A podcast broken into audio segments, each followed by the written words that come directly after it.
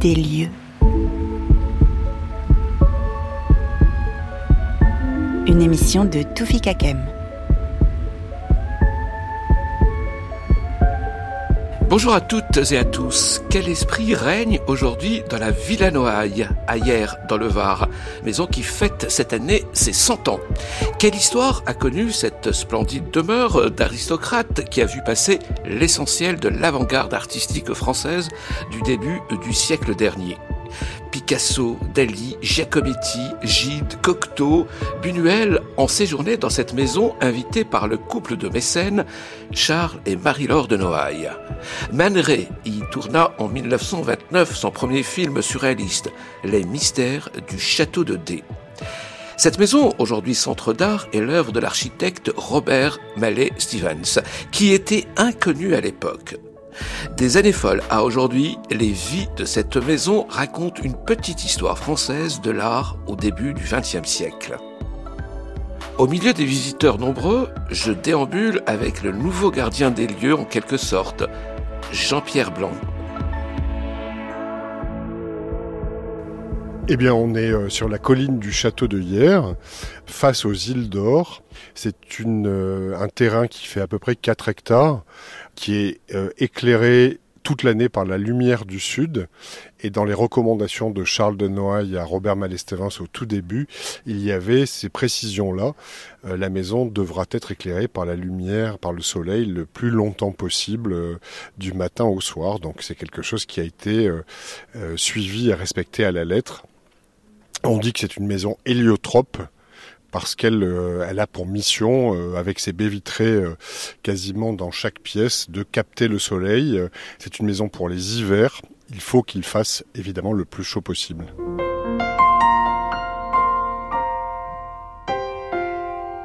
Ce sont les Hiérois qui ont baptisé cet endroit merveilleux, la Villa de Noailles, mais son vrai nom c'est donc le Clos Saint-Bernard ou le Château Saint-Bernard. Et on est sur le grand parvis de ce Château Saint-Bernard. Euh, ce grand parvis qui est percé de grandes ouvertures comme des grandes cartes postales qui cadrent le paysage, comme des védoutes et des peintres italiens ou de l'Antiquité. Et euh, on est, on est au-dessus des anciennes caves voûtées de l'ancien couvent de Saint-Bernard qui préexistait à la construction de Robert Mallet-Stevens. Et on voit très bien sur des photos aériennes, par exemple de 1922, euh, les anciennes constructions par-dessus lesquelles euh, Robert Mallet-Stevens est venu poser euh, cette petite maison intéressante à habiter, comme l'a souhaité Charles et Marie-Laure de Noailles.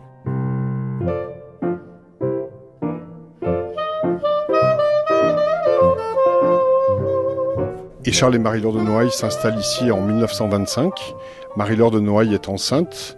Euh, ils sont ravis de, découvrir euh, ce nouveau bâtiment et ils vont n'avoir de cesse pendant euh, de nombreuses années que de le faire aménager pour les intérieurs et pour les extérieurs par des artistes, sculpteurs, peintres, designers et ça va donner une des villégiatures les plus intéressantes de ce début de XXe siècle.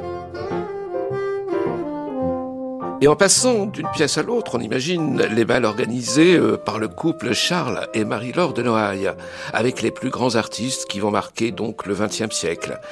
Marie-Laure de Noailles était elle-même une artiste. L'arrière-arrière-petite-fille du marquis de Sade a toujours évolué dans les milieux d'avant-garde, nous raconte l'historienne Eléa Le Ganlieu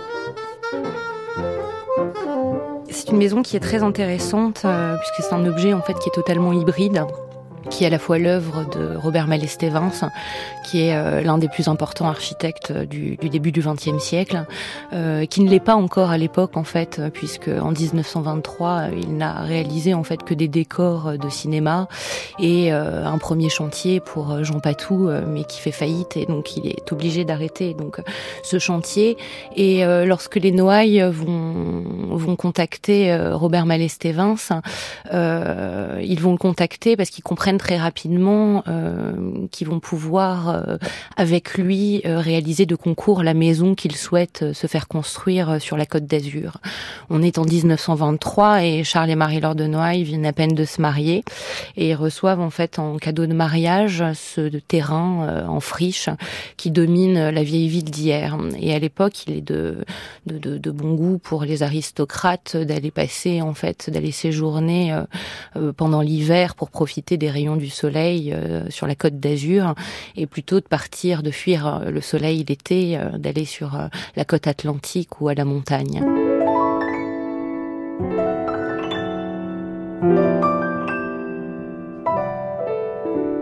Et euh, les Noailles vont se faire euh, construire cette maison donc plein sud, qui vont orienter plein sud, euh, et vont demander en fait à, à Malestévins d'appliquer les nouveaux préceptes de l'architecture moderne.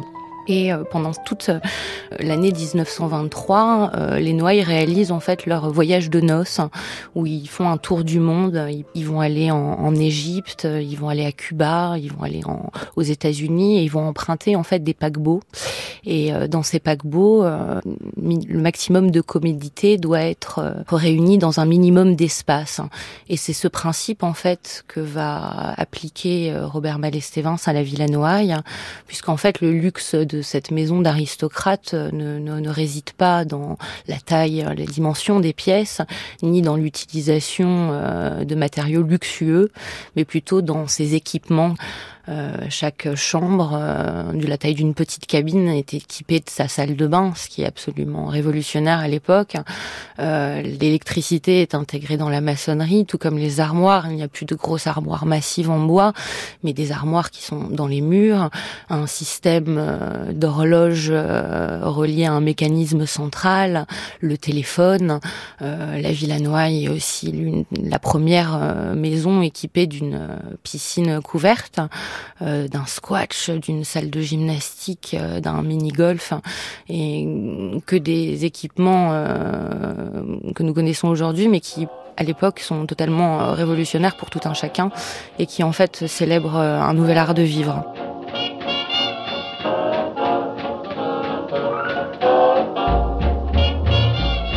Dès le départ, euh, Charles euh, s'investit énormément euh, dans les plans de la maison. Il va y avoir plus de six mois en fait d'échanges, de correspondance entre entre Charles et Robert Malestévins pour mettre au point les plans de la Villa Noailles. Et il va y avoir de, nombreux échanges qui vont être même assez musclés où Robert Malestévins va essayer de, faire valoir son architecture et Charles, lui, manifestera vraiment dès le départ son envie d'avoir une maison simple, intéressante à habiter qui n'est pas voilà euh, un objet architectural, un sacrifice fait euh, à l'architecture moderne.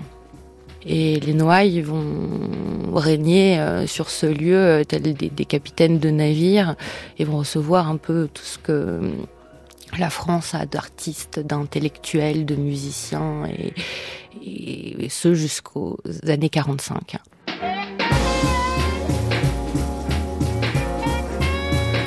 À l'époque où Charles et Marie-Laure de Noailles commandent euh, cette petite maison intéressante à habiter à Robert Malestévins. Jean-Pierre Blanc, directeur de la villa Noailles. C'est son premier projet. Donc il n'a jamais euh, construit de maison auparavant.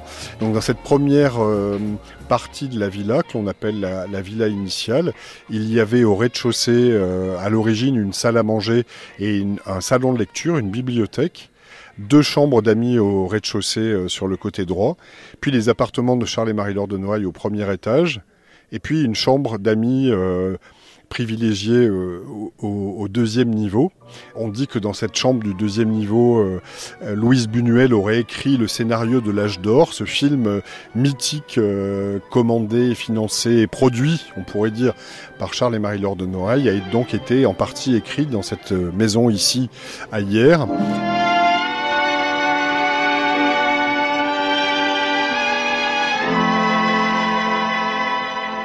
Et il y a au premier étage aussi quelque chose qui marque particulièrement l'architecture, c'est une chambre de plein air. Cette chambre de plein air, elle a la particularité que, que s'escamotent complètement ces structures métalliques et, et, faites de verre, conçues par, en collaboration avec les ateliers de Jean Prouvé.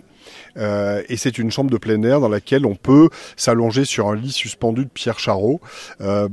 Euh, et observer le paysage et y faire la sieste. Et euh, c'est une vraie particularité euh, que l'on que l'on a euh, dans ce château Saint-Bernard ici à Hier. Cette maison peut être considérée comme un manifeste de l'architecture au XXe siècle parce qu'elle s'affranchit de l'état d'esprit du moment qui est plutôt celui des arts décoratifs et donc l'union des artistes modernes, modernes dont Malestévin est un des fondateurs va s'affranchir de tout ce qui fait décor. Et donc cette maison représente en, grande partie euh, l'idée de la lutte qu'il y a pu y avoir dans notre pays entre les tenants des arts décoratifs euh, et ceux qui prônaient une architecture beaucoup plus radicale, dont faisait partie Robert Malestelens.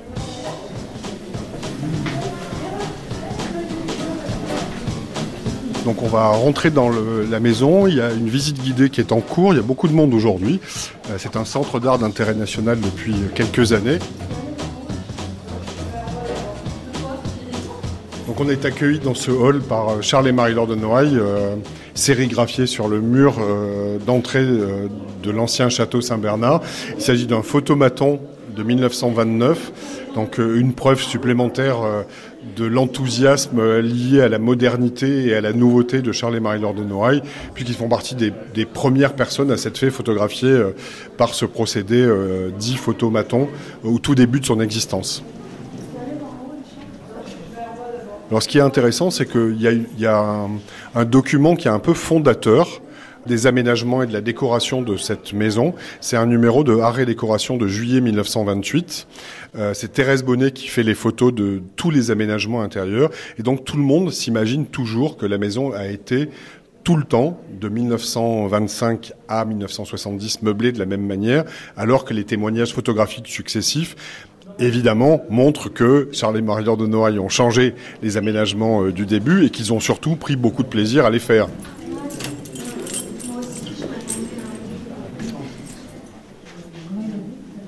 Alors, on entre ici dans la salle à manger. Euh, après la bibliothèque et le petit salon, on entre dans la salle à manger. C'est la salle à manger de départ, euh, faite par euh, un artiste qui a beaucoup réalisé des ameublements dans cette maison, qui s'appelait Joe Bourgeois. Euh, il reste une, une vitrine ici d'origine et on a reconstitué le, format du mobilier qui existait dans cette, dans cette pièce, euh, un bahut et une table. Et ce qui est intéressant à comprendre et à voir dans cette salle à manger, c'est que à l'origine la maison d'hier était plutôt petite euh, elle ne pouvait accueillir que euh, trois euh, invités.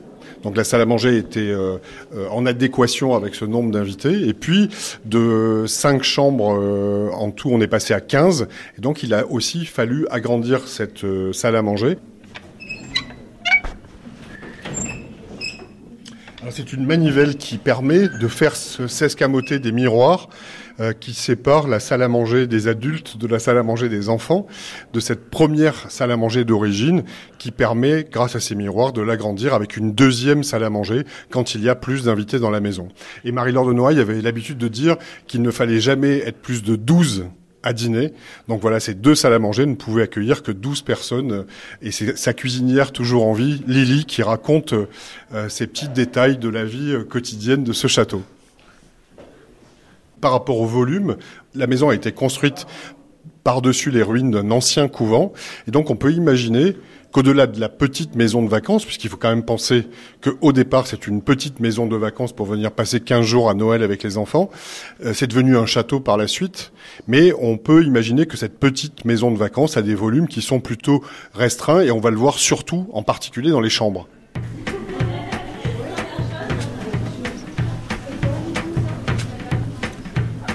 On se dirige euh, grâce à un couloir vers deux petites chambres d'amis. On parlait tout à l'heure des volumes de cette maison. Donc voilà, on entre dans une chambre d'amis et tout le monde est toujours assez surpris de euh, l'étroitesse relative de ces chambres. Euh, donc je pense qu'il y a un, rapport, un lien peut-être établi par Robert Malestevens avec les cellules de l'ancien couvent euh, Saint-Bernard Mais ce que l'on peut dire quand même, c'est que même si ces chambres étaient petites et souvent équipées de lits individuels, de lits une place, on, on, voit, on, le voit très bien sur certaines photographies, euh, il y a un confort moderne absolument euh, très étonnant dans cette maison. Évidemment, l'électrification de toutes les pièces, euh, un chauffage central, euh, un sol en terrazolite. C'est un matériau composite euh, qui se coule comme du béton et qui a la particularité d'avoir une douceur euh, très agréable quand on est pieds nus sur, par exemple, sur ces sur ces sols. Et puis il y a aussi surtout ces incroyables et étonnantes horloges.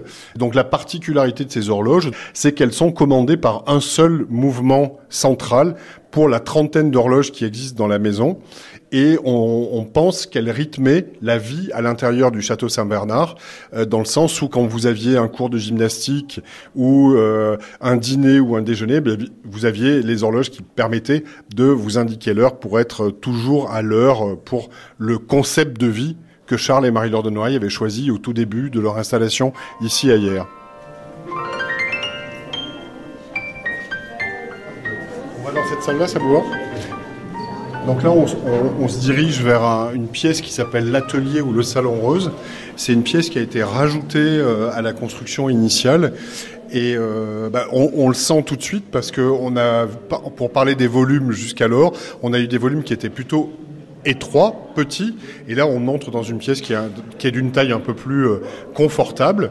C'est une pièce dans laquelle on, pouvait, aujourd'hui on, dirait, on, peut chiller dans ce grand salon.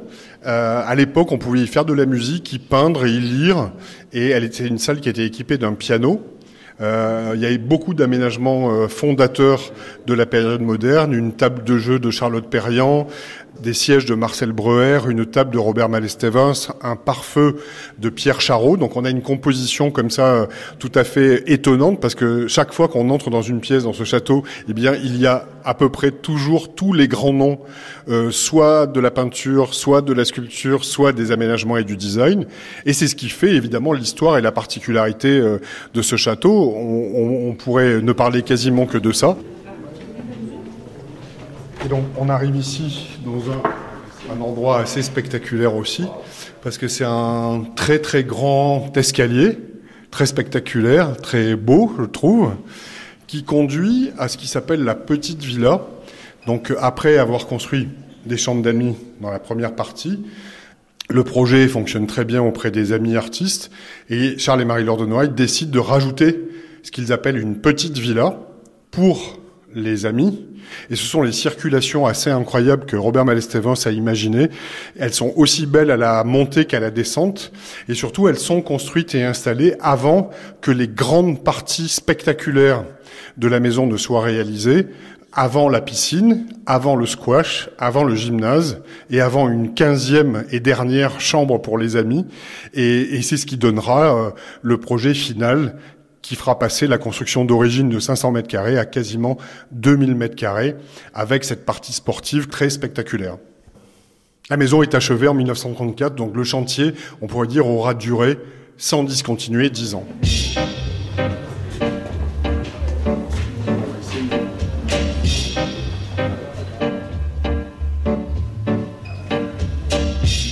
Les Noailles vont être de véritables mécènes. Ils vont financer euh, des œuvres de toutes disciplines. Edéa Le Gagneux. Ils vont pas hésiter à prendre des risques, à se mettre en danger. Et les Noailles vont révéler des artistes euh, la Villa Noailles euh, est l'une des premières architectures avec des baies vitrées, des baies escamotables qui sont commandées euh, par d'ailleurs à, Jean Prouvé, qui est l'un de, nos plus grands ingénieurs et designers du, XXe siècle. Des vitraux vont être commandés à Louis Barillet. Théo von Desberg va réaliser les plans d'une chambre aux fleurs. On peut considérer la Villa Noailles comme œuvre d'art totale. Après la Seconde Guerre mondiale, euh, Charles abandonnera la villa. On parlait tout à l'heure de jardin. Il va passer son temps à Grasse, à jardiner. La Villa Noailles a été euh, conçue euh, pour être orientée plein sud et il n'arrive pas à s'adonner à sa passion. Et Marie-Laure va réellement s'approprier cette maison. Et cette maison qui était une résidence d'artiste va devenir la résidence d'une artiste. Marie-Laure peint frénétiquement, euh, elle passe sa journée, euh, son après, ses après-midi à peindre à la Villa Noailles. Le matin, elle réalise ses scrapbooks euh, qui sont de véritables cahiers, qui sont des instantanés d'époque dans laquelle hein, elle va aussi bien découper des articles de journaux que d'y accrocher des photographies de Man au sparadrap. y a noté des poèmes, des partitions elle est beaucoup plus seule que dans les années 30. Euh, il y a encore des artistes qui viennent à la Villa Noailles, mais ce sont des artistes, euh, ce sont plutôt des amis, des gens beaucoup plus proches. Elle est seule, mais elle se réfugie dans un monde qui est un monde de création. Donc la Villa Noailles euh, devient le refuge de Marie-Laure de Noailles, dans lequel elle passera la plupart de son temps jusqu'à sa mort. Charles de Noailles raconte euh, euh, qu'il passe, après le décès de Marie-Laure de Noailles, trois jours avec ses deux filles dans la maison de Marie-Laure de Noailles. Il écrit que jamais plus ils ne viendront dans cet endroit. C'est trop triste de voir cette maison qui a été la maison de leur maman et la maison de son épouse. C'est trop triste de revenir après son décès. Donc ils décident de la vendre et ils la vendent au sénateur maire de l'époque qui s'appelle Mario Bénard qui a priori avait tout de suite une envie d'ouverture au public et qui avait surtout cette vision de ce qui deviendra ensuite un monument historique. Et c'est ensuite Jack Lang grand ministre de la Culture, qui la fera euh, classer monument historique et qui la protégera à tout jamais. Cette maison aurait pu évidemment disparaître sans la volonté des collectivités publiques au sens large, la ville d'hier qui en était, euh, qui en est le propriétaire. Mais il y a, il y a eu des moments où le bâtiment était tellement abîmé qu'il aurait très bien pu disparaître et ne pas accueillir le public qu'il accueille aujourd'hui. Je vous montre la piscine. On peut passer par l'intérieur si vous voulez. On va ici. Alors, on entre dans cette partie euh, dite sportive qui est assez spectaculaire parce qu'elle est évidemment beaucoup plus grande, les volumes sont beaucoup plus importants que tout ce que l'on a pu découvrir jusqu'alors, mais ce sont les parties communes, les parties que l'on partage avec les amis et les invités. On est dans la piscine avec des dessins géométriques et cubistes absolument incroyables, des poutres qui supportent ce plafond, euh, qui le sont euh, tout autant, et un, des plus grands bassins euh, construits dans les années 20 qui fait plus de 4 mètres de profondeur et qui était équipé de balançoires qui permettaient aux invités de se balancer au-dessus de la piscine et de se laisser tomber dans l'eau quand on le décidait. Et ici, c'est assez spectaculaire parce que toutes les baies vitrées qui font à peu près 3 mètres sur 3 peuvent totalement disparaître et abolir complètement la frontière entre l'intérieur et l'extérieur. Et, euh, et c'est très agréable, évidemment, euh, en fonction de la période où on est à Saint-Bernard et du temps qu'il fait, de pouvoir ouvrir ces grandes baies vitrées et profiter euh, de l'air extérieur.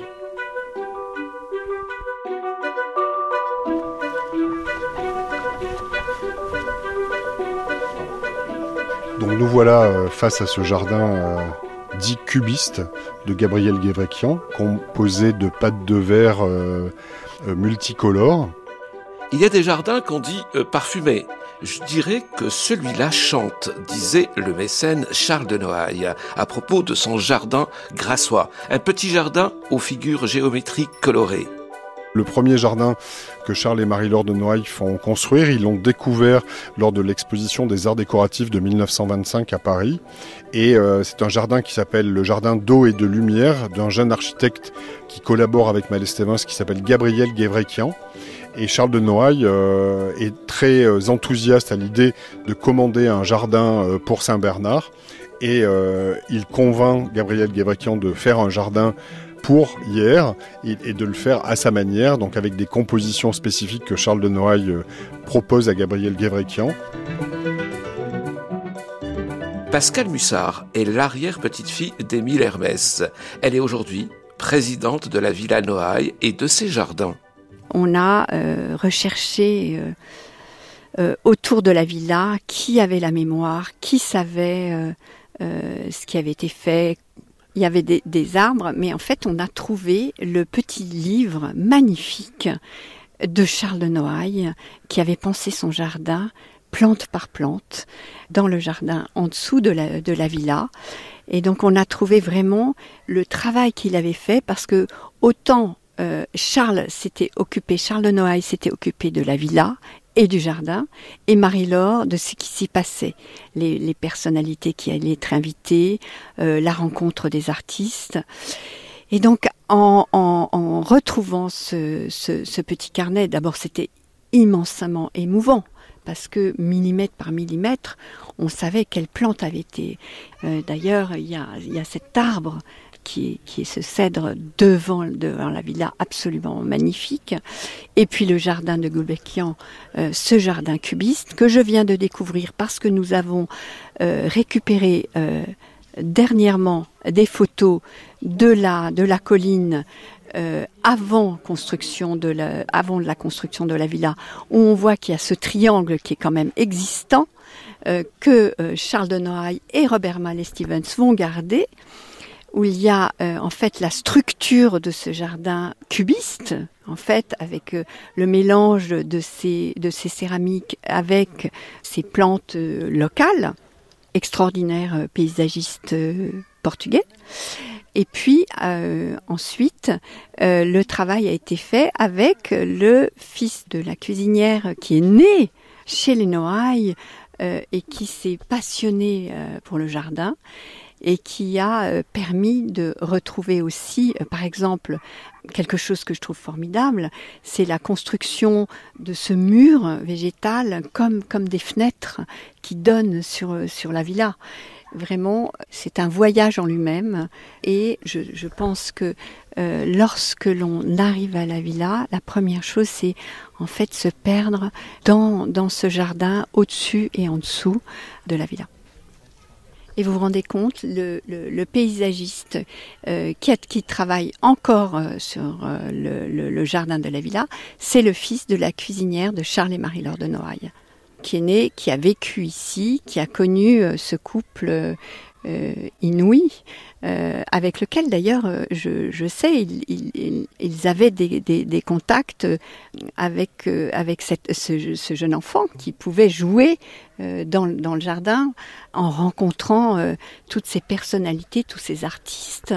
j'imagine, j'imagine ce jeune homme rencontrant César, Dali, mais, euh, je pense que tous ces, toutes ces personnes qui ont connu et vécu euh, le moment des, la, vie des Noailles, euh, c'est une, expérience et pour ceux qui avaient su capter et qui, ont pu nous redonner, c'est une chance extraordinaire.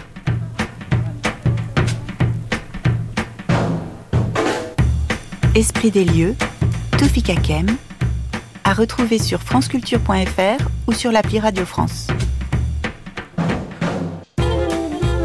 Le centenaire de la Villa Noailles avec Jean-Pierre Blanc, directeur, Pascal Mussard, présidente de la Villa Noailles, et Eléa Legandieu, historienne. Coordination Maud et Marceau Vassy, prise de son Hélène Langlois, mixage Valérie Lavalard, réalisation Vincent Abouchard.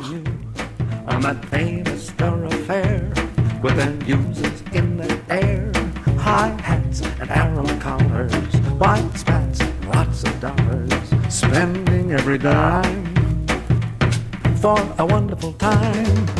Now if you're blue and you don't know where to go to, why don't you go where fashion sits? Putting on Ritz. Different types who wear a day coat, pants with stripes and cutaway coat, perfect fits. Putting on Ritz.